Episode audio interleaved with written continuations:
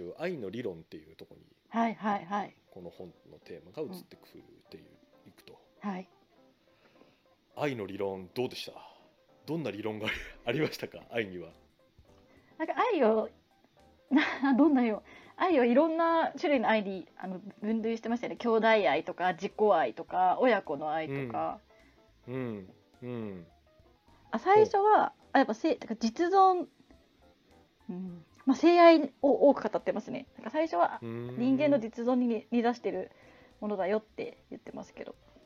うーん。実存に根ざしてるというのは、そのえあのさっきもちょっとよあの言いましたけどそのうん結局その人間ってこう同調したいあの生き物だし孤独何よりもこう孤独を埋めたいっていう生き物であってそうの孤独を感じている限りう埋め埋めたいとか恐怖をとか不安を覚えてしまう人間である。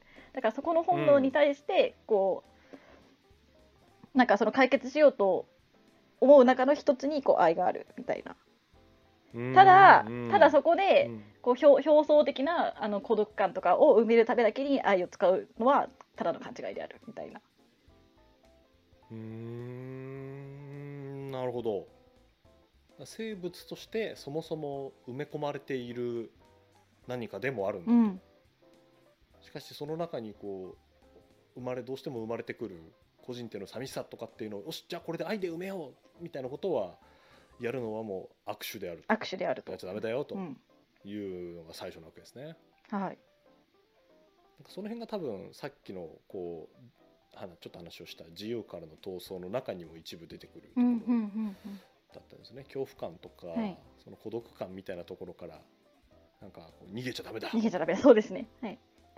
エヴァンゲリオン的なやつですね。碇シンジ君的なやつが言ってましたね、だからその孤独とかを埋めようとしてで相手からこう何か愛情を引き出そう引き出そうとか愛されようみたいな形になっちゃうとあのちょっと違って、そのうんそういう感情とかな同調したい気持ちに自覚的になってで自ら能動的に愛すっていうアクションにそれを変換その気持ちを変換できる時に初めて愛が生まれるというかた愛する技術が培われるでしょうね。うんうん。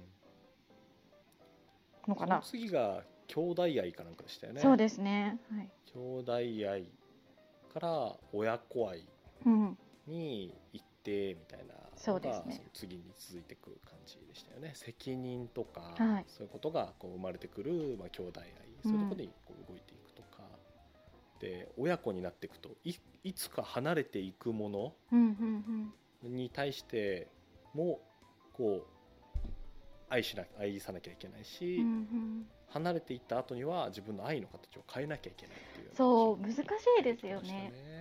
そのお親の中にこう子供をこう所有物みたいにしてしまって愛がこうねじれてしまうこともあるみたいなすごいうん。サマリするとあってでも私これうん結構すごく頻繁に周りでも起きてるなって思うんですよね。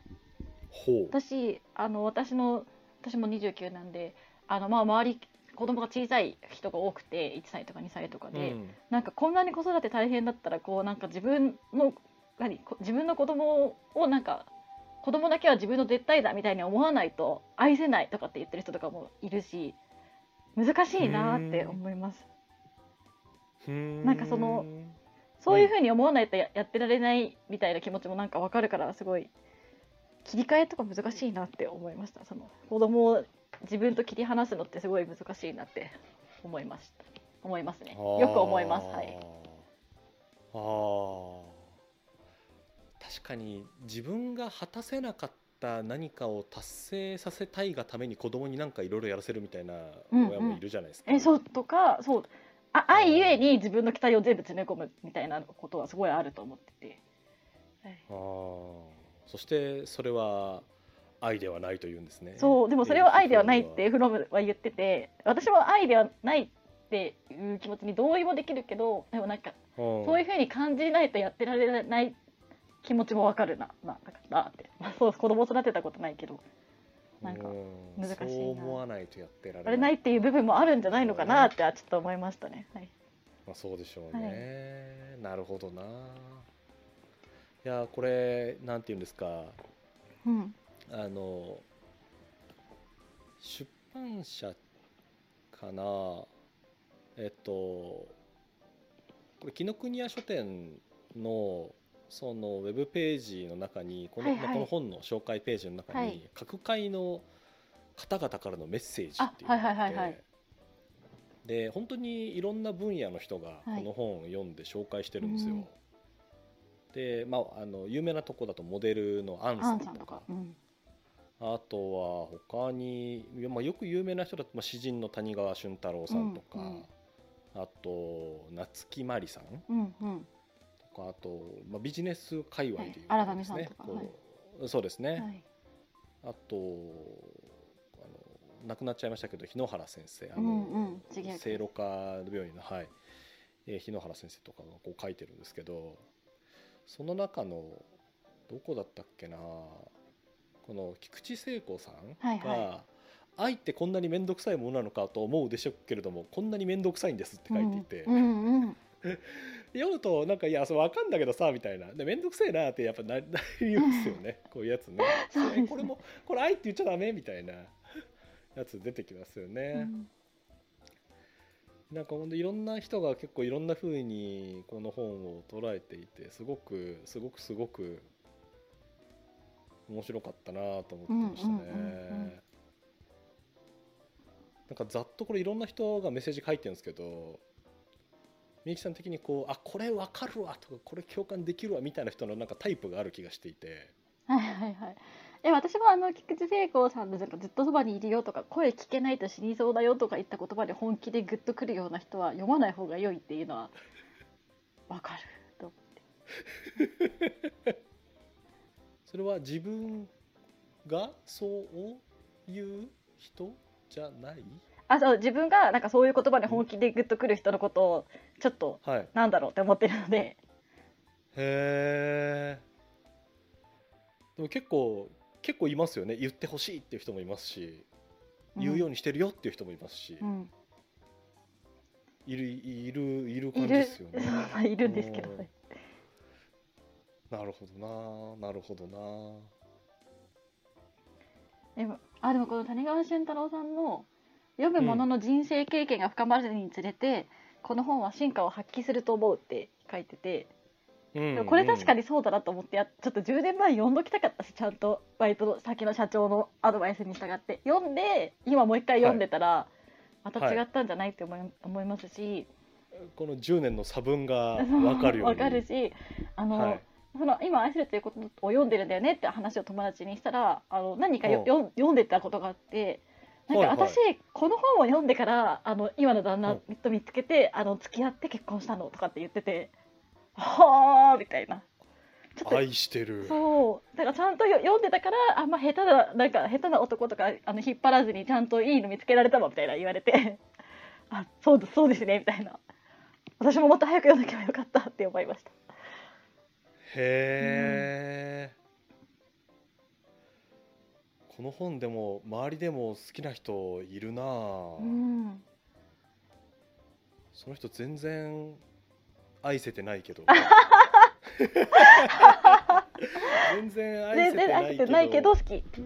うん、全然愛せてないけどこのなんていうんですかね。多分この本をよ読んでなかったらもっとやばい人になってたんでしょうね。バランス取ってるんだと思いますなんか。なるほど。そうだよな。いや今今の、はい。なんつうかそのもともと働いてた会社の社長っておいくつぐらいの方だったんですか？その人生経験とかあえー豊かになるっていうのでいうと、その社長は、えー、でもうん。その時、えー、10 20個くらいだったのかな？だから18の時36、7だったと思うんで、うん。だから今はプラス？10とかなってて、今50近いのか。って感じだと思います。はい。なるほど。いやなんか今のさっきの社長の「愛が足りねえんだよ」からうん。思ったことというかこれかなと思ったんですけどはい。あの私新卒で働いてた会社でその時接点はなかったんですけど、はい辞められて別の会社をやられてる高松さんっていう人が YouTuber ですよ、ええええ YouTuber っていうかあの YouTube もやっているまあ会社の代表なんですけど、はい。その人がなんかいいなんかプロフェッショナルとしてその大事にするものは愛と想像力だって話をしてたんですよ。うんうんうんうん。でえっと私がいたその外資系のコンサルティングファーム一応なんつ外資系コンサルティングファームってやつなんですけどザってやつですよねそうザってやつなんですけど、うんはい大事にされてるもののうちの一つが、まあ、そのチャームって言われるものなんですよ、まあ、可愛げですね、で可愛げを生み出すためには何をすべきかっていう話でこの愛と想像力っていうのが出てくるんですけど、はい、その高松さんが YouTube の中でどんな例を引いてるかでいうと、うん、その飲み会の場面を想像しろと。はいはい。で目の前の人のグラスが空いていてその人に「何か飲みますか?」って聞くことはこれは愛と想像力だっていうんですよ。えー、それでいいの？はいではいだからまずその相手がこのグラスが空いてるっていうことにあの気づけることがまず愛であると。その人が何どういう状態なのかなっていうことを観察するっていうことじゃないですか、能力ですよね、これは愛だと。でだとしたらこの人は何か飲みたいんじゃないかなってことを想像する力なんかそれをほっとくこともできるわけですよあの人のグラス空いてんな。以上。はいはい。あ違うわ。逆？逆か。あ想像力があって気づけるって話か。だから想像力があるとその人が足りないってことにこう気づけると。であ何かその人にしてあげたいっていう愛が生まれてくるとそこにはその人のチャームが生まれるって話をしてたんですよ。うんうんうん。何か気づけるっていう想像力とそれに対して自分がそれに何かしてあげたいっていう能動的な行動を放置しないってことですよね、が掛け合わせるとチャームになるんだって話をしていて、はいはいはい多分その社長が言ってたのはなんかその掛け合わせなのかなと思ったんですよ、あ確かにそのこれうんうんうん、うん。はい。これここに置いとくのは明らかにまずいだろっていう時に、うん。なんでそういう想像力が働かないんだっていうとっていうことと、それがあの自分に関係があろうとなかろうとそれに対してコミットするのって愛でしょっていうことだと思うんですよ。あーわかる。わかる。っていうか私もその照明会社でバイトしてる時にめちゃくちゃ想像力がないって怒られてたことをすっごい思い出しました。だから愛と想像力の話をしてたんですね。うん。あだからあそういうことか。じゃあ社長はもっと想像力を持ってほしくて 私にその本を勧めていたのかもしれない。だけどそれを想像できないから読まなかったっていうあ想像力がないから。想像力。そういうことだったのか、想像力ですね。はい、でもなんかこの想像力って、やっぱだからその人生経験がこう深まっていけばいくほど、うんうんこの本の味わいが深くなるっていうのはそういうことかなと思っていてやっぱ愛と想像力ってセットだと思うんですよ。はいはいそうですね。はい。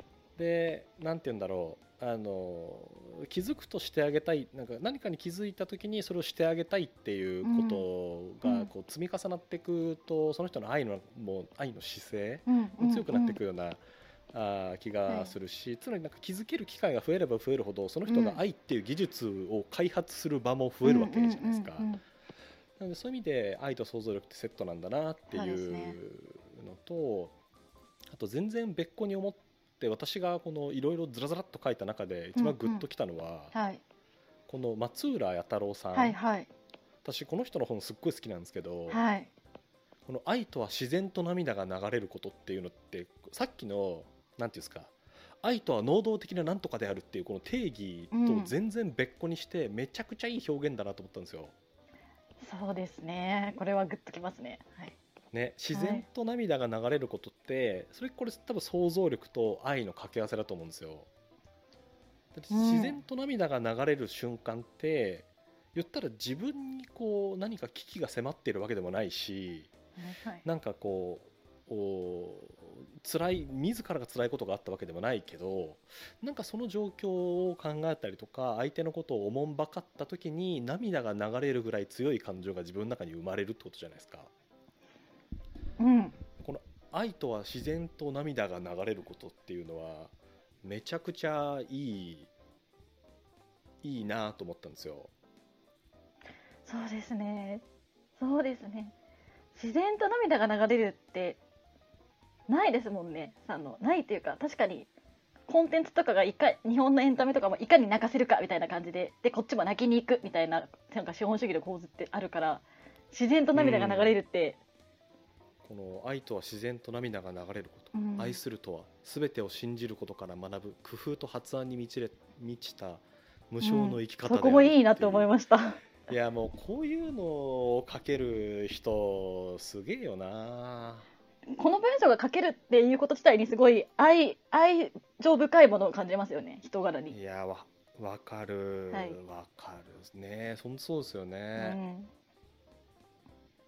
いや本当そうですよね。はあ例えば自分が松浦弥太郎だとして、これをなんか一文書いてくれって言われてなんかわかんないですけどいいなんか書いてくれたらいくらですみたいな案件があったとするじゃないですか、はいなんか全然愛がない状態だととりあえずなんか文字数埋めるかみたいな、はいはいはいなんかなんか適当に書いちゃうと思うんですよ。はいでなんかこの上のいくつかのこう書いてるやつを見るとあこれって多分なんか適当に書いたんだなみたいなやつもなんかああ多分ああるじゃないですか。はいはいはいはいありますありますそれがあるある中でこういうこういうことを紡いで書けるってこれはなんかもう愛ですようね。んうんうんいや愛の能力高いよな。でも絶対人はこのあ愛ファーストで生き生きてる人となんかそうじゃない、うんなんか損得ファーストで生きてる人いると思いますね。どうしてもはいそれ最近会ったアイファーストの人どんな人だったかちょっと教えてください。えー、えでもなんかた例えばなんて言ったらいいですかねフラフラッとなんか今から会いたいから会おうよって言って、あ会ってなんかそのまま深い会話ができるとかっていうのとかもすごい愛な感じがするんですけどなんか違うのかな、うーん。うーん。面白い。確かにそういう関係性っていいですね。えでもなんかうんそうですね。難しいな。なんか自分で言っといてあれですけど。その損得かそうですね損得感情ね。損得感情ねその自分が新卒で入ったその外資コンサルに、はい。あののもう究極合わねえなと思ったシーンの話していいですか？あはいはいはい。それでなんか損得感情じゃないんだけど、はい。